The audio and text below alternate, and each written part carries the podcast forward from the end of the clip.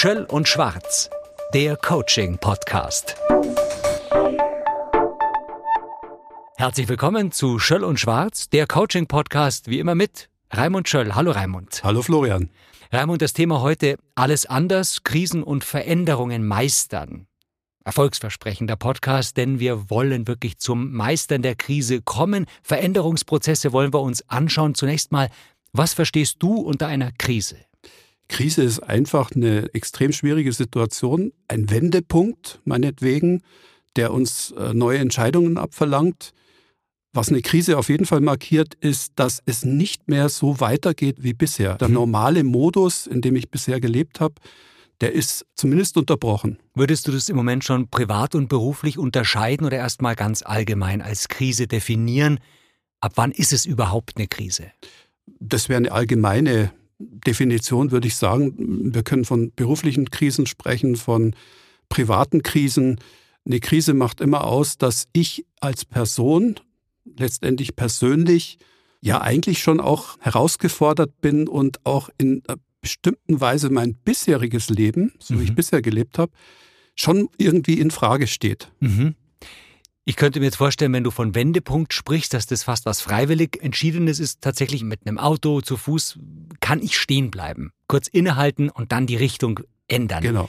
Ich verstehe es aber eher so, dass da was im Weg sein muss. Ob jetzt physisch oder, oder psychisch. Ist ja, du sprichst richtig? da was ganz Wichtiges an, was im Weg ist, sind ja die typischen Krisen, die jeder Mensch hat. Ja, ich denke mal an die Krise von der Adoleszenz mhm. in das Erwachsenenalter hinein. Oder Pubertät? Pubertät, ne? Also Pubertät ist eigentlich, wenn man so will, fünf Jahres äh, Dauerzustand von Krise.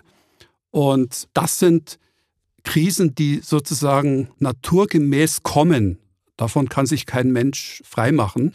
Die andere Form von Krise ist, ich sag mal jetzt in Anführungsstrichen, die Schockkrise, wo plötzlich ein Ereignis kommt, Tod eines Angehörigen, plötzliche Arbeitslosigkeit, ein Unfall, der mich völlig aus der Bahn wirft. Das sind Krisen, die sozusagen sich an einem ganz konkreten Ereignis erstmal festmachen. Verstehe ich es richtig, dass es innerlich und äußerlich gesteuert ist? Das heißt also, ich merke es erst gar nicht und renne im wahrsten Sinne gegen diese Wand. Merke, oh, jetzt äh, komme ich nicht weiter, Krise. Oder mhm. es bahnt sich schon an und ich sage, ich muss aktiv was tun ich würde mal fast sagen, die Situation erfordert von uns ein Handeln. Ja, nehmen wir mal die klassische Krise eines Paares. Beide sind äh, nicht mehr berufstätig. Von mhm. heute auf morgen fällt die Arbeitswelt aus dem Leben. Mhm. Das ruft in der Regel sofort eine Krise hervor, ob man es will oder nicht. Man hat es vielleicht vorher schon geahnt, aber dann ist der Moment da, wo ich mir überlegen muss, okay, was tun wir jetzt? Also in dem Fall müssen ja beide dann überlegen, äh, wie gehen wir damit um. Also das ist die, die Krise, die sich sozusagen anbahnt. und die andere Krise, diese, wo ich vorher sagte, Schockkrise, da bin ich einfach erstmal geschockt und vom Schock bis zum neuen Umgang mit meiner Situation brauche ich Zeit. Mhm. Die Menschen, die sich damit beschäftigen äh, und dann natürlich auch ich, äh, sagen, da gibt es dann eine Schwellenphase, eine Übergangsphase, mhm. die ich jetzt auch nicht definieren kann.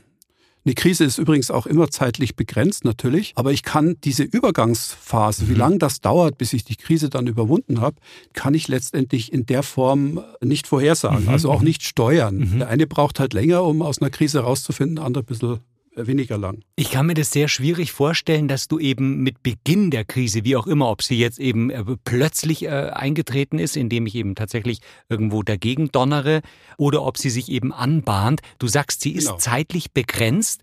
Oder kann ich eben auch in so eine Art Schockstarre, dass ich erstmal tatsächlich wirklich handlungsunfähig bin? Ja, das wäre aus meiner Sicht jetzt, aus der psychologischen Sicht zumindest, eine Nichtverarbeitung der Krise.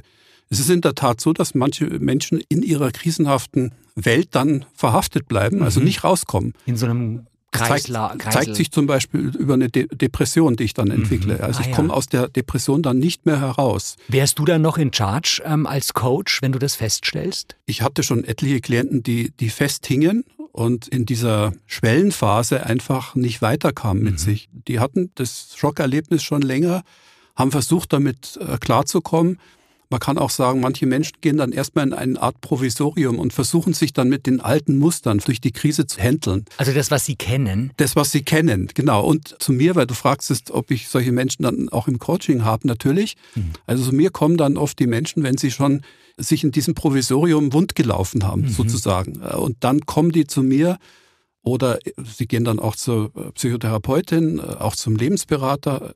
Philosophen können auch sehr hilfreich sein. Es gibt inzwischen Kollegen, die philosophische Krisenbegleitung machen. Und dann versucht man auf dem Weg aus diesem Moratorium, in dem man irgendwo festhängt, mhm. wieder rauszukommen.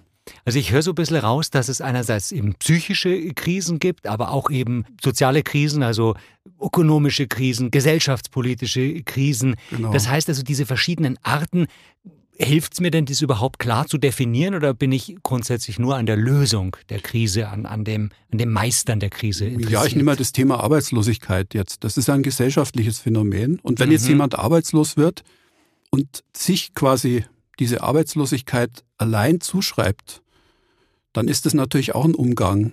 Bei der Arbeitslosigkeit kann man aber durchaus auch zu dem Einsehen kommen, dass es nicht mein Verschulden ist, primär, dass ich jetzt arbeitslos bin, sondern das liegt an der gesamtwirtschaftlichen Großwetterlage. Ja. In der heutigen Zeit ist es allerdings interessant, dass die Leute das Krisenhafte eher zu sich nehmen. Also überhaupt nicht mehr extrapolieren auf die gesellschaftlichen Verhältnisse, wie es vielleicht in den 70er Jahren noch üblich war. Da haben ja die Leute gesagt, die Gesellschaft ist schuld an meiner Krise. Mhm. Heute ist es ganz genau andersrum.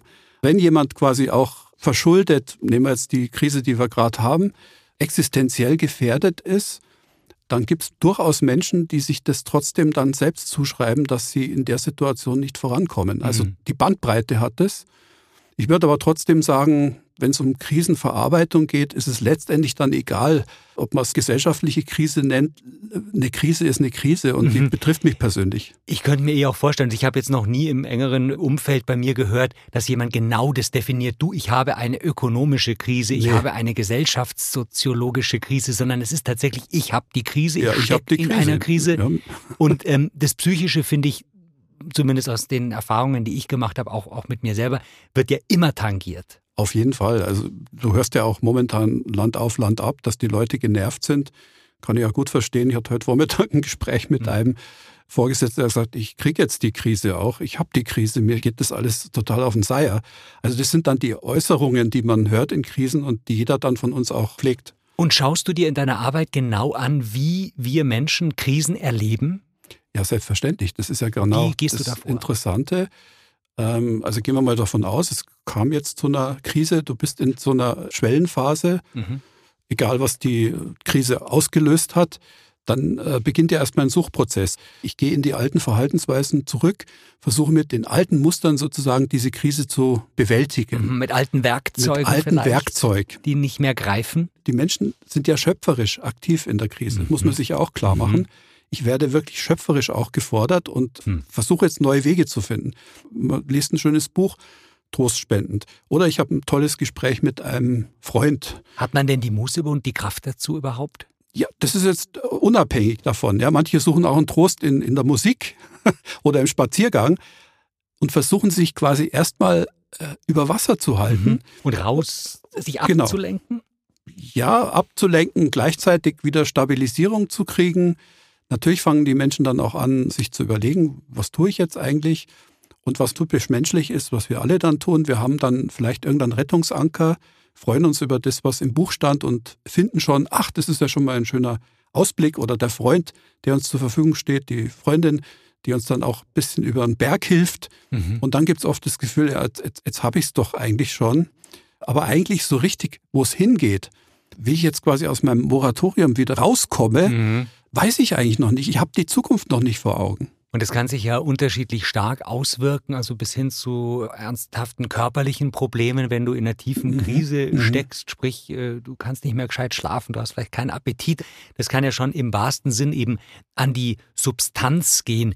Gibt es denn sowas wie einen typischen Verlauf von Krisen? Beobachtest, beobachtest du das im täglichen Arbeiten? Ich denke schon. Ich würde sagen, das wäre diese Phase der Abkehr vom bisherigen, kann man so sagen, ist auch manchmal damit verbunden, dass wir es nicht so ganz wahrhaben wollen.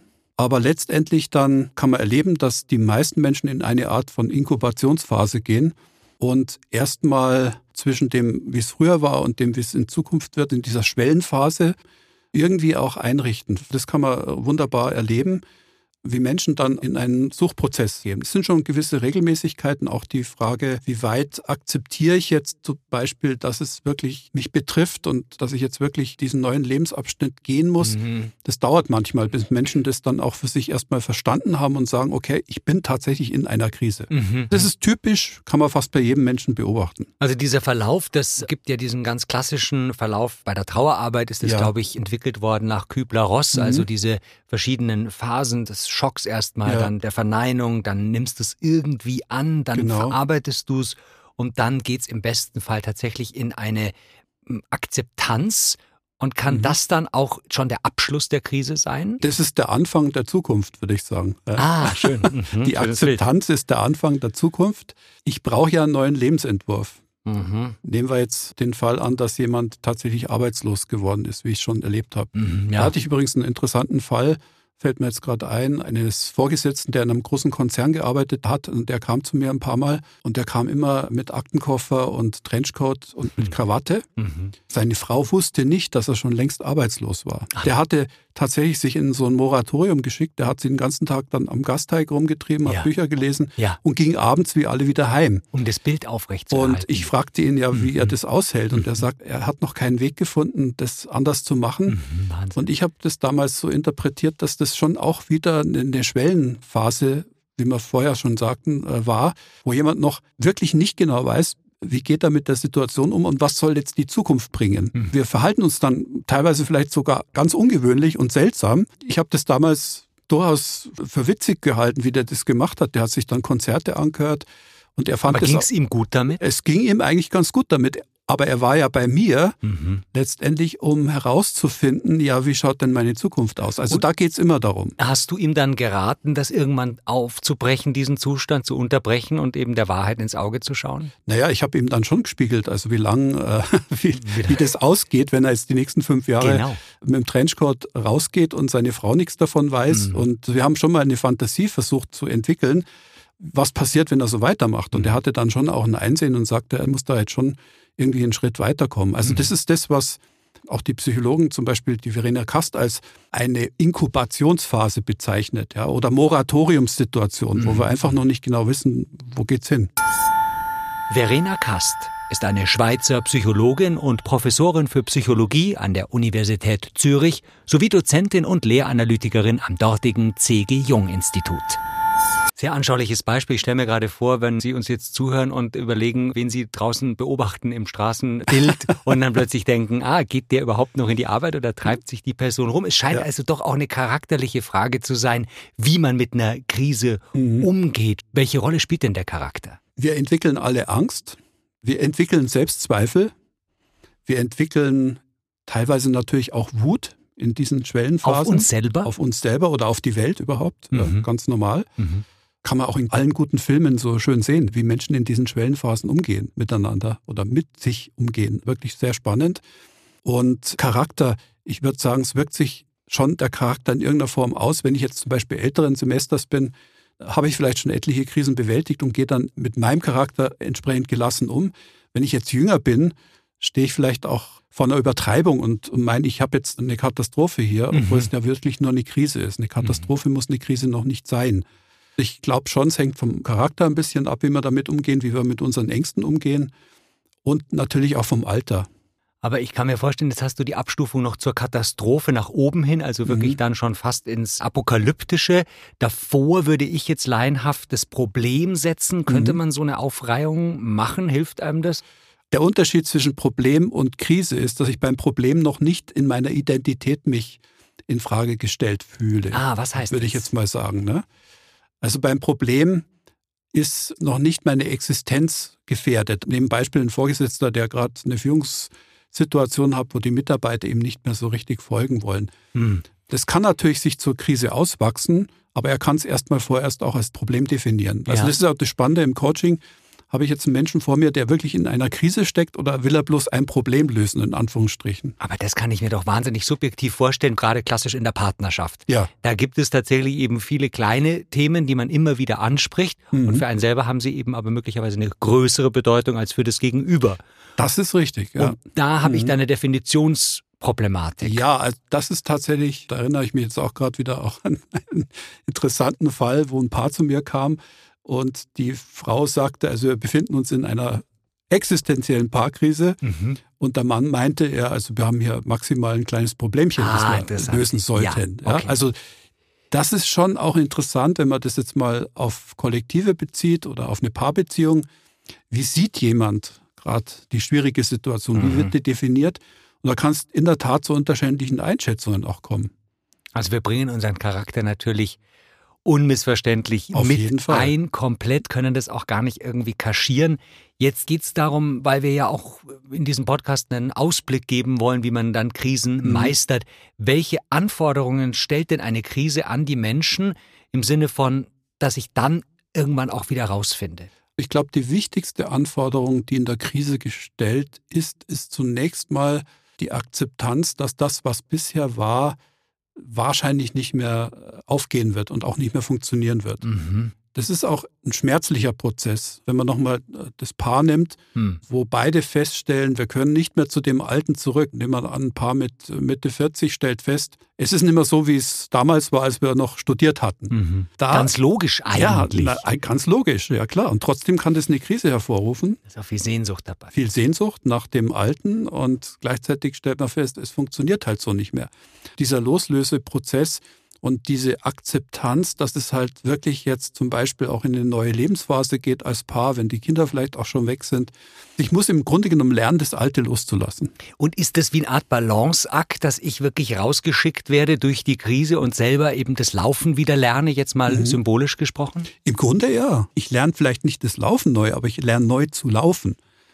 Ja, ah. also das ist ja der spannende Punkt. Wenn ich äh, vielleicht vorher in einem größeren Tempo gelaufen bin, lerne ich vielleicht in der neuen Phase, ich muss gar nicht mehr so schnell laufen. Mhm. Ich suspendiere ein paar alte Gewohnheiten. Ich muss vielleicht nicht alles aufgeben. Das ist übrigens auch im seltensten Fall äh, überhaupt realistisch. Es wird nie ein Mensch alles dann aufgeben. Mhm. Und das ist eben auch die Aufgabe in einer Beratung, mit dem Menschen zu klären, naja, was kannst du denn oder was ist dir denn wertvoll rüber zu retten? Also nehmen wir nochmal das Paar. Was wollen wir denn trotz unserer neuen Lebensphase, was wollen wir uns bewahren? Was ist wertvoll? Was wollen wir auf keinen Fall aufgeben? Und was ist uns wichtig? Und mit dieser Bewegung gleichzeitig zu schauen in die Zukunft und zu gucken, was brauchen wir jetzt in der Zukunft?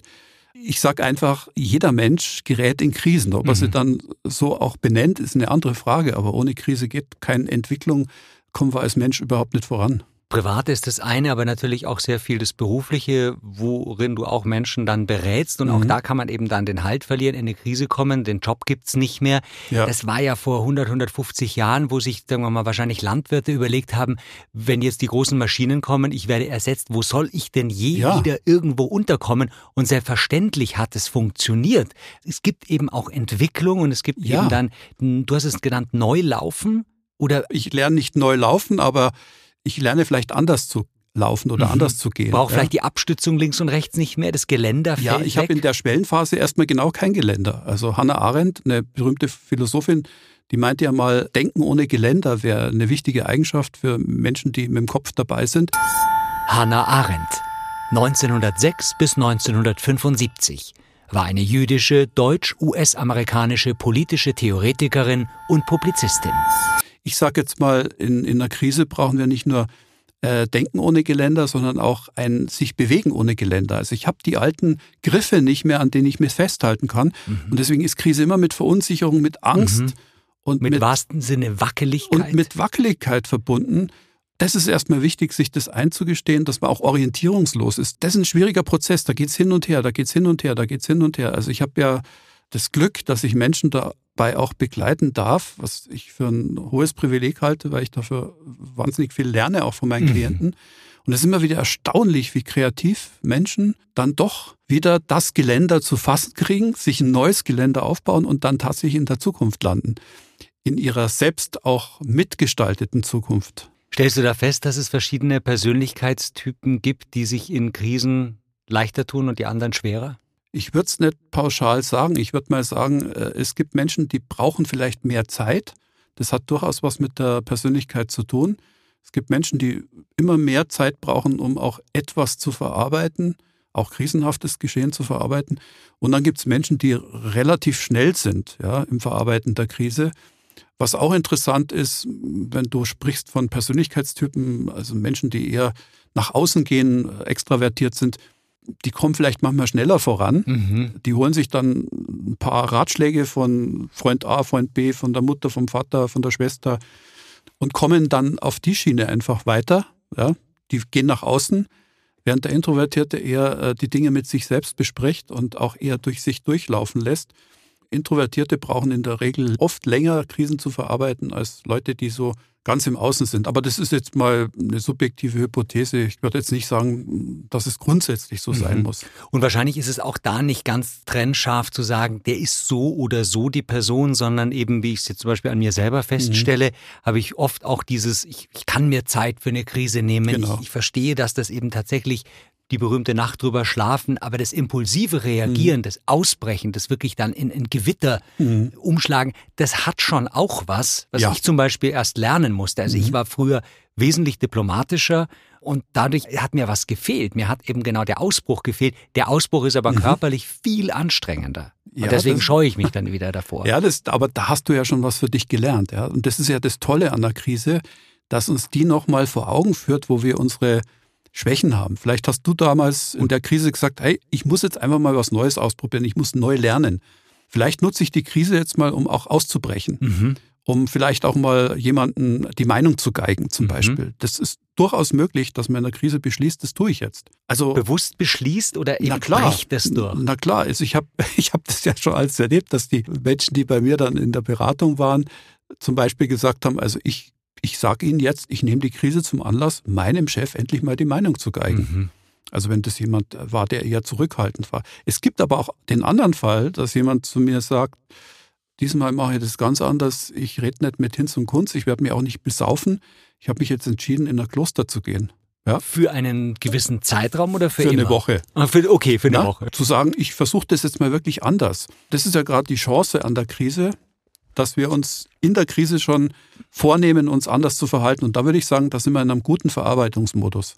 Und ermutigst du die Klienten auch dazu, eben Neues zu probieren? Hm. Also ich werde nie jemand sein, der jemand anderen dazu überredet, irgendeine riskante Aktion jetzt zu machen. Und ich lege auch keinen Wert, dass der meine Ratschläge umsetzt, der Klient oder die Klientin, sondern Beschlüsse, die er fasst, die unterstütze ich. Und das ist ja auch die Kunst in einer guten Beratung, den Menschen dabei zu unterstützen, genau das zu finden, was mhm. ihnen motiviert. Und die meisten Klienten spüren ganz deutlich, ist das jetzt ein Weg, den ich gehen will und der mir Kraft gibt und wo ich auch neugierig bin. Das will ich jetzt ausprobieren. Also ich sag dem Chef die Meinung, habe ich schon erlebt. Richtig energisch geht jemand dann aus der Sitzung raus. Wunderbar. Da ist der Mensch wirklich, und deswegen äh, kann man ja tatsächlich auch wirklich sagen, Krisen haben auch was mit schöpferischem Tun zu tun. Mhm. Wie gehen denn Menschen psychologisch gesehen konstruktiv mit Krisen um? Weil du hattest jetzt gerade auch schon ja gesagt, du ermutigst die Leute, mhm. neue Schritte zu gehen. Mhm. Gibt es da den einen klaren Weg? Den einen klaren Weg gibt es sicherlich nicht. Ja, das ist einmal die eine Sache. Ich muss die Krise managen, ich muss Leitplanken festlegen, ich muss Orientierung geben auf der ganz konkreten Ebene. Krisenmanagement heißt ja auch wirklich handeln, tun, managen wie der Name schon sagt. Genau. Und die zweite Schiene ist, psychologische Sicherheit zu geben, also den Menschen, die ich führe. Das kann man jetzt auch auf die Politiker übertragen. Sie müssen uns auch eine gewisse Sicherheit geben. Letztendlich, psychologische Sicherheit ist momentan in aller Munde. Das dritte Moment ist auch, ich hatte heute Vormittag ein interessantes Gespräch mit ein paar Menschen aus einer Organisation. Da ging es dann darum, wo, wo kriegen wir denn unsere Reflexionszeiten her, wo wir auch immer mal wieder zusammenkommen und auch wenn es noch so brennt, ich gönne mir das jetzt mal über den Tellerrand zu schauen und mal zu gucken, wie geht es euch eigentlich mit der Krise, wie geht es mir mit dieser Krise, wie geht ihr gerade vor, was mache ich gerade? Also innerhalb jetzt des Führungskreises. Innerhalb des Führungskreises, ja. ja, auch um dann durch dieses gemeinsame Thematisieren wieder Luft zu bekommen. Mhm. Das habe ich mhm. heute erlebt. Ich habe dann auch ein paar Dinge zum Thema Krise angeboten zur Reflexion und die war nach zwei Stunden wieder geordnet. Also was ich meinte, als drittes werden dann auch wirklich regelmäßige Reflexionszeiten, wenn es auch mitten in der Krise ist, dass man sich das nicht nimmt, sonst brennt man aus irgendwann. Kennt man aus der Psychologie ja, also Supervision würdest du sagen, Reflexion, mhm. Supervision, genau. all das könnte man eben auch so benennen und sollte es auf jeden Fall tun, wenn die Möglichkeit da ist. Du hast das fast als Luxus bezeichnet gerade, weil ja dennoch die Führungsperson, der Krisenmanager, die mhm. Krisenmanagerin ist ja auch mit ihrer Person drin, nicht ja, nur im klar. professionellen Handel. Und das kann ich mir teilweise echt schwierig vorstellen, das auszuklammern, wenn man selber verunsichert ist, vielleicht persönlich, ja, aber hier eine starke Frau einen starken Mann spielen muss. Der interessante Punkt bei diesem Konzept der psychologischen Sicherheit ist ja tatsächlich, dass das haben ja Fachleute mehr oder weniger entwickelt, die sagen, zeig deine eigene Verletzlichkeit. Also wir brauchen gerade nicht den Hero. Also wenn wir mal ganz rational nachdenken, wer könnte als einzige Person diese Krise, in der wir jetzt stecken, die weltweit ist, Wer könnte als einzelne Person von sich behaupten, ich manage das jetzt? Und Niemand. genauso ist es im Kleinen in Unternehmen auch. Wir sollten uns wirklich sehr verabschieden von diesem heroischen Führungsbild. Das passt nicht in die Zeit, funktioniert auch nicht. Und das ist schon völlig in Ordnung, wenn auch mal ein Vorgesetzter, ein Politiker vielleicht sagt, also im Moment bin ich auch am Limit. Ist kein Problem. Die Leute verstehen es und sind deswegen nicht gleich in Panik. Mhm, also Verletzlichkeit, Vulnerabilität würde wahrscheinlich so auch Unternehmen sogar ganz gut tun in der Kommunikation, weil man sie nicht nur dann als so äh, super perfekt wahrnimmt und man selber auch das kennt. Also irgendwo auch sich einen Überblick zu verschaffen, äh, etwas rauszutreten, den berühmten Schritt zurückzumachen. Mhm, ähm, genau. Coaching hier aber tatsächlich als Lösung, was ja eben dein Fachbereich ist, immer eine gute Adresse, würdest du sagen, sobald sich die Krise anbahnt? Coaching ist immer dann eine gute Adresse, wenn jemand von sich aus sagt, ich möchte jetzt einen Sparringspartner haben, ich möchte jetzt einen haben, der mich begleitet auf meinem Weg über den Fluss hinweg. Dann würde ich sagen, ist Coaching, vorausgesetzt man hat natürlich den richtigen Ansprechpartner, denke ich, ein richtiges Mittel. Auch übrigens Therapie ist dann ein richtiges Mittel, genauso wie eine philosophische Lebensberatung ein richtiges Mittel sein kann. Also auch da gibt es verschiedene Möglichkeiten. Ich will da nicht das eine gegen das andere ausspielen. Mhm vielschichtig, komplex und aber auf jeden Fall immer das Plädoyer, der Aufruf zum Handeln, der Mut, dem, in dem Fall jetzt der Krise hier, was wir hier behandelt mhm. haben, ins Gesicht zu schauen und, ähm, und sich, über sie nachzudenken. Über sie nachzudenken, ja. genau. Und auch, ja, experimentierfreudig zu sein, was einem gut tut, weil das, darum geht's am Ende ja, dann. Und rausfinden, was für einen selbst der richtige Weg ist. Es gibt keine Patentrezepte. Wer hier irgendwie mit Patentrezepten kommt, der hat von Haus aus verloren. Schönes Schlusswort. Herzlichen Dank, Raimund Schöll. Bis zum nächsten Mal. Mich hat's auch gefreut. Vielen Dank, Florian. Schöll und Schwarz, der Coaching-Podcast.